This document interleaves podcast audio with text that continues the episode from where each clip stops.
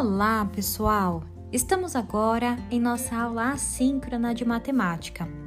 Deixo a vocês para que finalizem as atividades sobre frações do capítulo 1 de nosso livro. Serão apenas duas páginas, 105 e 106.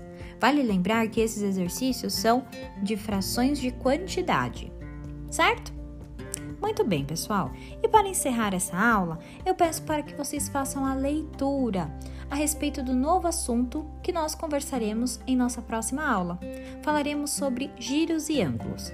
Para que vocês se preparem pra, para este novo conteúdo, eu peço essa leitura, tudo bem?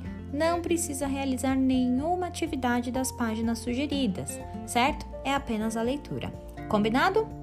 Vamos juntos? Uma ótima aula, pessoal, e até amanhã. Beijos!